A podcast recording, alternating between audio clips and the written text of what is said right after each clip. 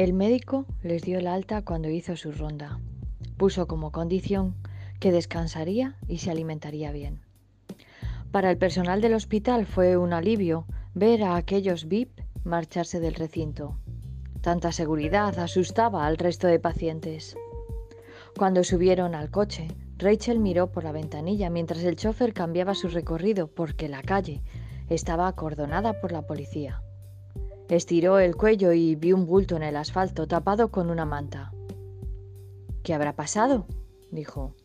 Zafar y Karim estaban demasiado callados. No miraban hacia los lados y sus rostros eran inexpresivos. Estaban muy raros. Se cruzó de brazos y sentenció. Aquí pasa algo y vais a contármelo.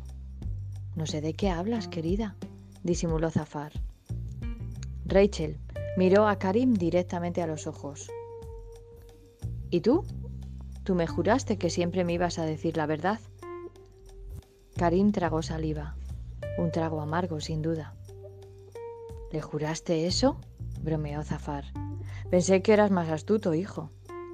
Karim se sintió atacado por su padre y a Rachel le pareció todo bastante surrealista, pero ya la respuesta de él remató la situación. Joder, papá, no quiero ser astuto, quiero ser su marido. Después la miró y bajó la voz.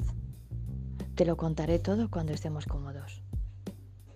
Regresaron al hotel de lujo solo que al entrar en su suite encontró todo lo que ella había comprado durante el embarazo para su bebé. Además, Frank les estaba esperando y se emocionó al coger a su nieta en brazos por primera vez. Eso hizo que Rachel olvidara a unas horas las explicaciones que esperaba recibir, pero solo unas horas.